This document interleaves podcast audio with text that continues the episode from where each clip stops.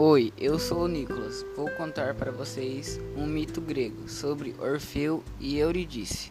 Vamos lá. Mito de Orfeu e Eurídice. Na mitologia grega, Orfeu, filho de Apolo e da musa Calíope, e Eurídice eram dois amantes que se apaixonaram perdidamente. Além do poeta, Orfeu era músico e cantor. Seu pai lhe presenteou com uma lira o que transformou num dedicado músico. Assim que tocava, qualquer pessoa ficava encantada e tranquila com sua melodia. Além de serem os humanos, os animais da natureza no geral, árvores, rios, lagos e etc., ficaram fascinados ao som de suas notas. Perdidamente apaixonados, Orfeu e Eurídice resolveram se casar. No entanto, pouco antes do casamento, Eurídice foi mordida por uma cobra ao tentar fugir de um admirador, Aristeu, o que acarrentou em sua morte. De desconsolado, Orfeu resolveu descer ao mundo dos mortos e a pedir a Hades, de Deus dos mortos, e sua esposa Perséfone, sua amada, de volta.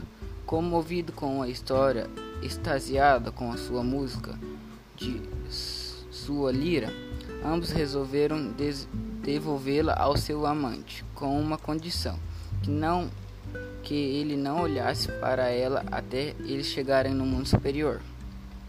Ao sair do mundo dos mortos, desconfiado do acordo com o Deus do mundo inferior, resolveu, resolveu olhar para trás e conferir se sua amada a seguia. Ao desobedecer antes de Perséfone, ele disse foi levada ao mundo dos mortos sem previsão de volta.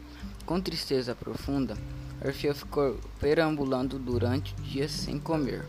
Depressivo, resolveu nunca mais amar nenhuma mulher e levou a fúria das Menades, bancantes que tentavam conquistá-lo. Sem resposta de Orfeu, elas resolveram matá-lo. Com a sua morte, ele finalmente conseguiria encontrar seu amor.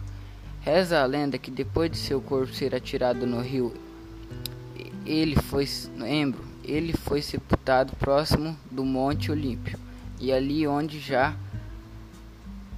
jazia seus restos mortais. E Reunic Nox entoaram belas canções por sua vez. A Menades, mulher furiosa de Trácia, que decidiram matá-lo, foram punidos pelos deuses que transformaram em cavalo e rocha. Este mito é uma adaptação de Daniela Diana, professora de licenciada em letras.